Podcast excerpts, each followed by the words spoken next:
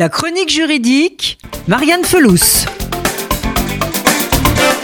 Un enfant a-t-il le droit à son propre avocat, notamment dans des litiges liés au divorce de ses parents et donc du choix de sa résidence? Peut-il faire appel à un avocat différent de celui de ses parents?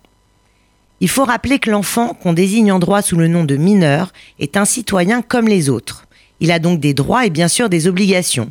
Et plusieurs textes internationaux à notre droit prévoient que l'enfant puisse disposer d'une information claire et précise sur sa situation et la possibilité d'être consulté, entendu et également assisté par son propre avocat dans toute procédure le concernant.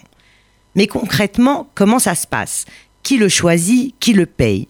Les parents assistent-ils aux rencontres de l'enfant avec l'avocat? Un mineur qui est plutôt adolescent pourra se rendre au palais de justice de sa ville où on lui remettra un bon lui permettant de consulter gratuitement un avocat à propos d'un problème le concernant. Une liste d'avocats spécialisés dans la défense des mineurs pourra lui être remise afin qu'il puisse obtenir un entretien. Et donc, pour ce premier rendez-vous sans les parents, l'avocat sera payé par l'État. Dans le cas d'un enfant dont les parents divorcent, la loi prévoit que l'enfant, qui dispose d'un discernement suffisant, généralement un enfant de plus de 7 ans, peut, s'il le souhaite, être entendu par le juge pour dire avec qui il préfère vivre habituellement, ou encore pour donner son avis sur la demande de visite ou d'hébergement de ses grands-parents en cas de conflit avec les parents.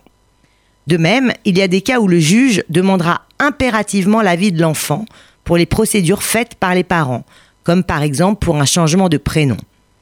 Alors, est-ce que l'enfant devra se rendre chez le juge, ce qui peut être psychologiquement éprouvant? Dans les procédures d'adoption ou de changement de nom, oui.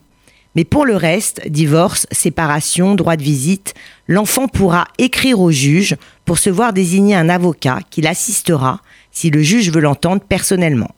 Et les frais seront assurés par moitié par chacun des parents ou par l'État en cas de revenus modestes des parents.